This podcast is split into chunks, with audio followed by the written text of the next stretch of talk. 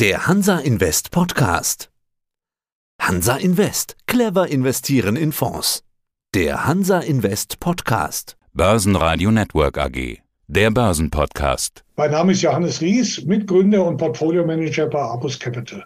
Ich bin Andi Groß vom Börsenradio und wenn ich einen Ihrer jüngsten Investorenbriefe ansehe zum Thema künstliche Intelligenz, da wollen wir heute drüber sprechen, da fahren Sie ja irgendwie voll drauf ab, habe ich so den Eindruck. Ein Weg, der die Welt verändert, so wird Satya Nadella zitiert, das ist der CEO von Microsoft.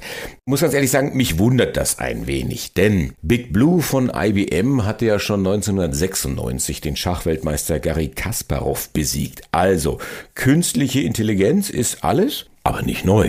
Das ist vollkommen richtig. Künstliche Intelligenz als Thema und auch als Forschungsrichtung geht viel, viel weiter zurück. Aber wir haben natürlich jetzt andere technische Möglichkeiten. Es ist ja noch immer so, dass sich die Leistungsfähigkeit von Prozessoren, das berühmte Moore's Law von dem Mitgründer von Intel, der vor wenigen Wochen gestorben ist, immer noch am Leben ist und es immer noch gelingt, in zwei Jahren oder es dauert vielleicht schon ein bisschen länger jetzt, die Leistungsfähigkeit der Prozessoren, also der Rechner, zu verdoppeln, der Rechenchips zu verdoppeln. Und das führt natürlich zu exponentiellem Wachstum. Dieses exponentielle Wachstum führt natürlich zu einer Explosion der Leistungsfähigkeit.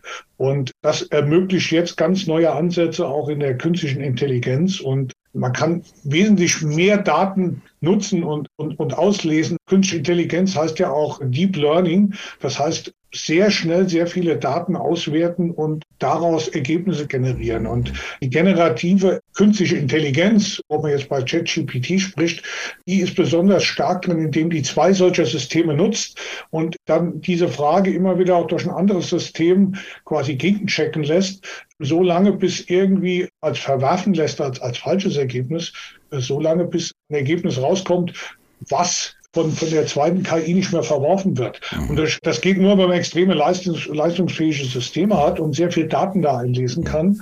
Und dann kommen schon, wie wir alle fast schon mal ausprobiert haben, schon erstaunliche Ergebnisse heraus. Sie haben ja jetzt die technische Entwicklung ja kurz beschrieben. Das muss so in den 70er Jahren gewesen sein. Mein Vater bei Siemens hat das Thema Prozessrechner vorangetrieben. Also das waren große Rechner, den ganzen Raum gefüllt haben, die relativ komplexe Arbeitsabläufe in Fabriken dann gesteuert haben. Und der hat mir damals schon gesagt, mein lieber Sohn, also ich so ein Computer ist ein super schneller Vollidiot. Das sind also zwei Dinge. Zum einen, der Rechner selber kann eigentlich gar nichts, der kann bloß Nullen und Einsen. Und auf der anderen Seite kann er das sehr, sehr schnell und er kann es immer schneller. Also das Thema Geschwindigkeit ist das eine.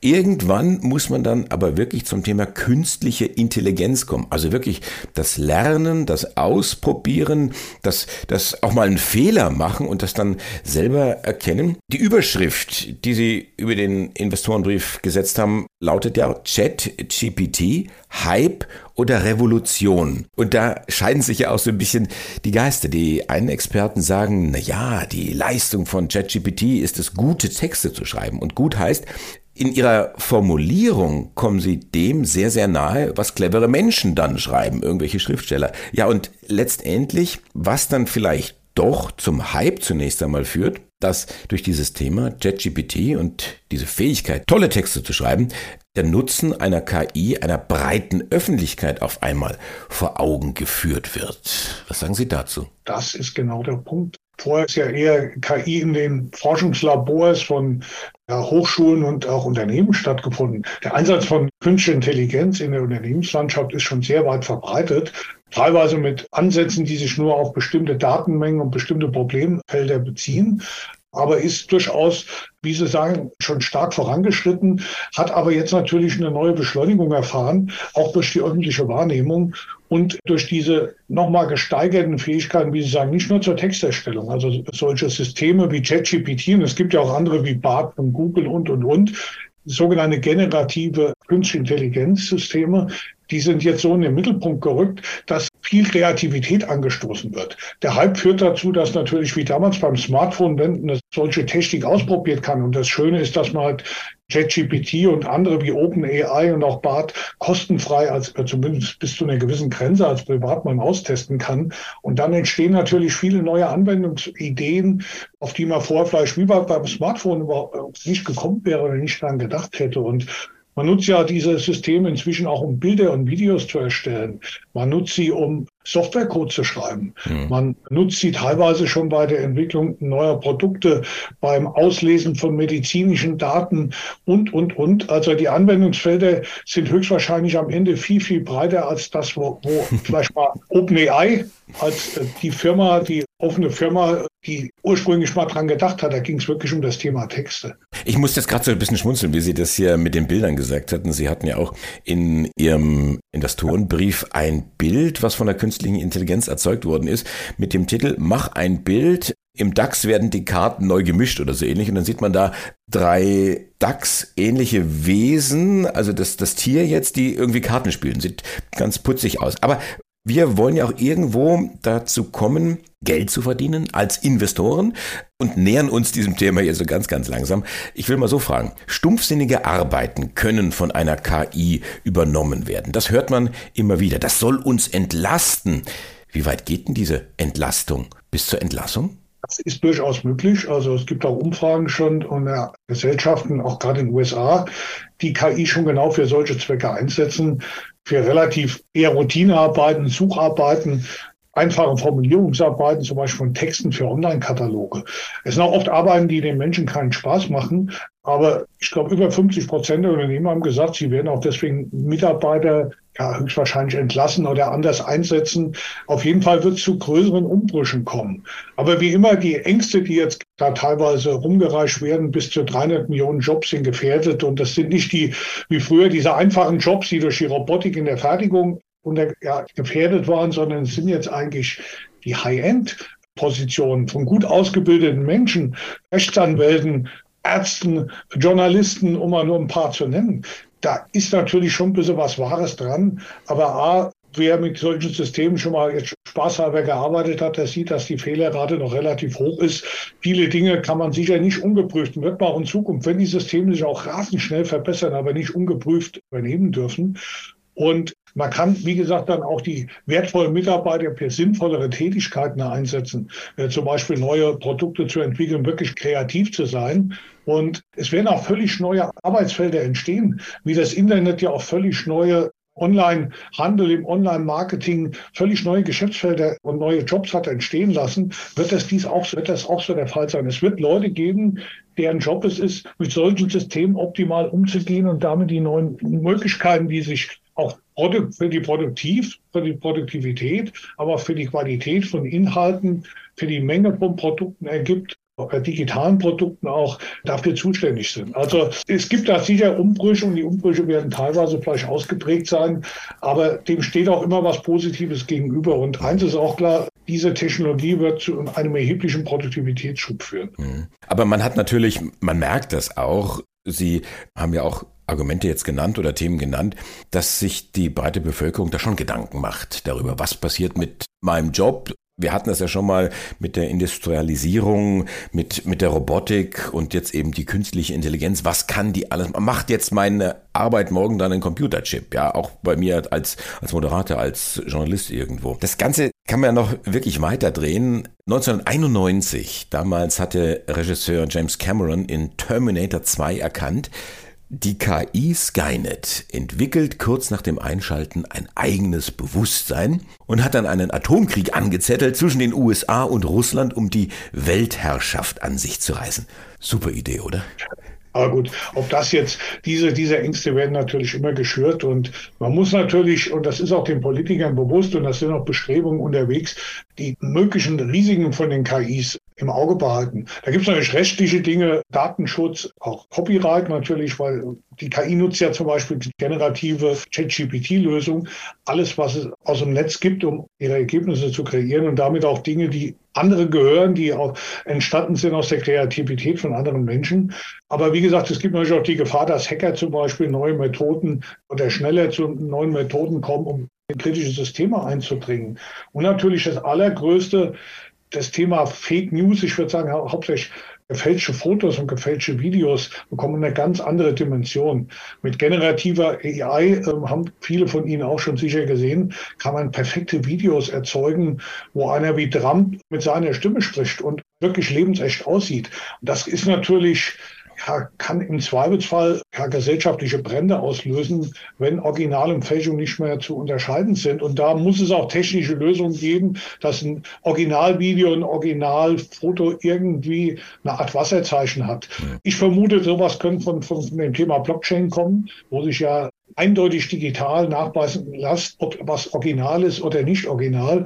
Das könnte zumindest ein begehbarer Weg sein, aber das ist für mich eigentlich das größte Risiko. Beweismittel, die früher eindeutig waren, was, was ja eh schon nach, schon gelitten hat, das, was es an Bildbearbeitung und an Videobearbeitungssystemen gab, eigentlich völlig wertlos werden können, wenn wir das nicht hinbekommen und damit auch, ja, zu Zwecken genutzt werden, um Menschen zu manipulieren und auch gefährliche Dinge mit auszulösen. Das ist meines Erachtens die größte Gefahr. Weniger das eine KI die Welt übernimmt und ein Bewusstsein kriegt.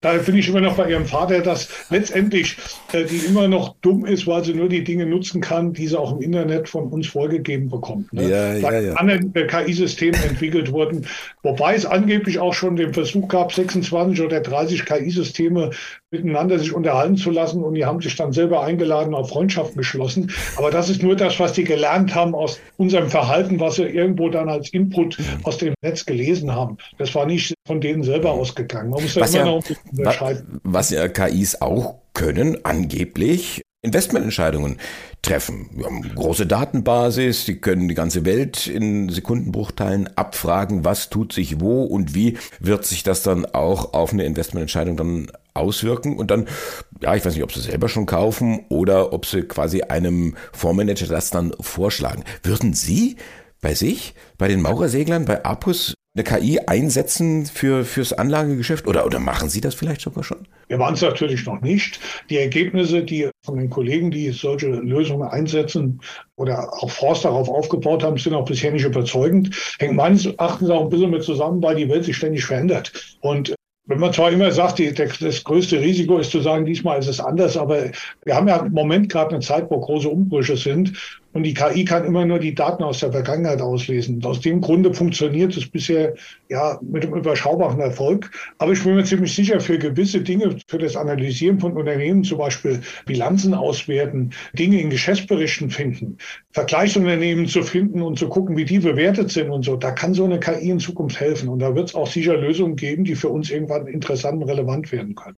Genau also diese unterstützenden Tätigkeiten. So, so, eine, so eine KI kann auch helfen, Investorenbriefe zu schreiben. Ich musste ein bisschen schmunzeln, so nach ein, zwei Seiten. Da hatten sie dann gesagt, ja, diesen Teil, diesen ersten Teil, den habe ich schreiben lassen von JetGPT, also so nach dem Motto, künstliche Intelligenz, Vor- und Nachteile und äh, ja, ist ganz, ganz nett geworden. Also wie gesagt, das, das Schreiben, da merkt man im Grunde genommen nicht, dass da eine Maschine sitzt, die das dann getextet hat. Aber wie sehen denn jetzt mögliche Geschäftsmodelle aus, die mit KI zu tun haben? Und wie kann ich jetzt als Investor davon profitieren? Also es wird die Welt überall verändern. Wie gesagt, es wird die Produktivität steigern. Es wird uns auch helfen, vielleicht in der Welt, wo ja teilweise Fertigungen wieder zurückkommen, wo die Arbeitsteilung abnimmt, trotzdem eine hohe Produktivität zu halten, ne? die Automatisierung zu erhöhen. Und das ist letztendlich wohlstandsfördernd. Also mal generell kann das helfen, dass das Wachstum stärker ausfällt und damit auch die Unternehmen stärker wachsen und die, damit auch die Aktienkurse sich besser entwickeln. Einfach generell mal gesagt. Ne? Es gibt sicher viele Bereiche, wo KI positiv wirken kann. Im Softwarebereich kann die Entwicklung schneller vorangehen, können mehr individualisierte Lösungen angeboten werden. In der Medizin, in der Diagnostik sehen wir sehr viele Anwendungsfelder. Wir haben schon in der Vergangenheit sehr oft Meetings gemacht. Wir sind ja in drei Bereichen tätig bei Abus, insbesondere weil wir auch da einen langjährigen Hintergrund als Analysten und Fondsmanager haben. Das ist im Bereich Industrie, das ist im Bereich Gesundheit und im Bereich Technologie. Und gerade die beiden Bereiche Technologie und Gesundheit, aber auch Industrie und Technologie, da haben wir sehr oft Meetings gehabt, wo beide Dinge ganz stark im Vordergrund standen. Also viele Innovationen im Healthcare-Bereich, also im Gesundheitsbereich, die basieren inzwischen auf Anwendung aus der Technologie, die KI passiert sind, dann oft zusammen, das ist so ein bisschen die Schwester von KI. Man braucht ja die ganzen Daten mit dem Internet der Dinge, wo, wo zum Beispiel, wenn ich mich draußen bewege und Daten erfasst werden über mein Smartphone, dann an eine KI gesandt werden. Und wenn dann irgendwas ungewöhnlich ist, kriegt mein Hausarzt dann eine Warnung und der meldet sich bei mir, wieder was zu tun ist, als Beispiel. Ne? Also da gibt es ganz viele Modelle und Wer natürlich am meisten von profitieren wird, das immer noch ganz am Anfang im Rennen. Aber auch so eine Firma wie SAP ist jetzt dabei, ganz stark Die war natürlich auch dort schon tätig, aber extrem beschleunigt, das Thema KI in ihre eigenen Produkte zu integrieren und auch die Datenbasis dafür zu erweitern, indem man nicht nur die eigenen Daten aus den SAP-Systemen auf eine einheitliche Basis setzt, sondern auch viele Drittanbieter damit hineinnimmt. Also es gibt vielfältige Anwendungsmöglichkeiten und am Ende natürlich ist ja auch so ein Thema, was wir schon die letzten zwei, drei Jahre immer wieder herausstellen. Am Ende wird diese ganzen neuen Technologien, insbesondere KI, aber auch das Internet der Dinge, wie gesagt, so ein gewisser Bruder von, von künstlicher Intelligenz, den Bedarf für Halbleiter extrem nach vorne treiben. Deswegen auch das Wachstum sich dort beschleunigen und man kann natürlich dann so ein bisschen kauft die Schippen und nicht die Minen auch indirekt über Halbleiter dort investieren. Und da wir generell überzeugt sind, dass diese ganzen neuen Dinge, da kommt ja wie gesagt noch Blockchain, virtuelle Realität und alles on top, diese ganzen digitalisierten Digitalmärkte die Nachfrage nach Halbleiter extrem treiben werden, weil das alles sehr rechnerintensiv ist, sind wir auch dort stark engagiert und glauben gerade jetzt durch das, was passiert ist, dass ChatGPT die, das Thema künstliche Intelligenz stark vorantreibt und damit auch die Adaption in den Unternehmen und in vielen Bereichen unseres Lebens, das können wir wirklich in den letzten Monaten, auch nach unserem Investorenbrief, den wir da geschrieben haben, klar beobachten, sehen wir, dass also A, sich der Wandel, die Veränderungen beschleunigt, die Innovationsrate sich beschleunigt, damit auch der Rechnerbedarf sich beschleunigen wird und damit natürlich auch unter anderem auch die Nachfrage nach Halbleitern, aber wie gesagt auch viele neue innovative Produkte kommen werden. Wie viel Raum nimmt denn jetzt so einfach mal so Pi mal Daumen das Thema KI ganz allgemein gesagt. Sie haben jetzt auch verschiedene Bereiche genannt, wo sich was tut, wo man investieren kann. Welchen Raum nimmt das bei Ihnen ein? Sind das, sind das 10 Prozent, 20 Prozent oder mehr oder weniger? Wo Sie sagen, wir setzen jetzt auf KI. Für uns ist das kein Hype. Für uns ist das also wirklich eine Revolution. Ja, das ist the next big thing. Merken Sie das auch an Ihren Zahlen? Wir merken es, wie gesagt, nochmal allen Gesprächen, die wir mit Unternehmen führen. Da war das Thema KI schon vorher immer ein Thema gewesen in der Diskussion, hat aber jetzt ganz neue Dimensionen und neue Bedeutung bekommen. Wir sehen das als eins der ganz großen Dinge, die unser Hauptthema in den Wandel zu investieren und davon zu profitieren, extrem unterstützt und beschleunigt. Weitere Beschleuniger sind natürlich die ganzen Veränderungen auf der Energieseite, alternative Energien, die Energiekrise, die damit auslöst, dass wir noch schneller uns dort verändern müssen, Veränderung der Mobilität, die ganzen gesellschaftlichen Dinge, Klimawandel, das sind natürlich alles auch große Themen, die für uns interessant sind, weil sie große Veränderungen bringen und wir die Unternehmen suchen, die davon profitieren. Aber alles hängt natürlich zusammen. Diese Themen, die wir genannt haben, die kann man mit künstlicher Intelligenz oder dem Einsatz von digitalen Lösungen besser in den Griff kriegen und dort erfolgreicher sein. Da kommen ja beim Einsatz von, von alternativen Energien, wenn man die künstliche Intelligenz einsetzt, kann man vielleicht noch besser, wenn gerade viel alternativer Strom da ist, auch mehr Verbraucher anschalten und auch zwischen verschiedenen Verbrauchern hin und her schalten und und und, nur mal so zum einfaches Anwendungsbeispiel zu bringen. Das chinesische Wort für Krise ist ja Risiko und Chance. Also es ist, was alles jetzt passiert ist, geopolitisch und auch durch Covid und so, hat viele Veränderungen angestoßen und die sind für uns eigentlich gut, weil das letztendlich viele neue Investmentchancen bringt. Und ChatGPT oder das generative künstliche Intelligenz breiter gesagt, ist jetzt genauso ein Beschleuniger. Und der kommt nochmal on top und der macht uns eigentlich optimistisch, dass wir mit unserem Ansatz richtig unterwegs sind und die nächsten Jahre für uns sehr, sehr spannend werden und deswegen auch sehr interessant für unsere Investoren werden können. Also künstliche Intelligenz, the next big thing, das hat man erkannt bei Apus Capital GmbH.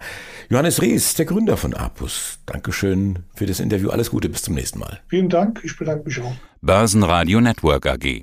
Wir machen Börse hörbar und verständlich. Das war der Hansa Invest Podcast. Clever investieren in Fonds.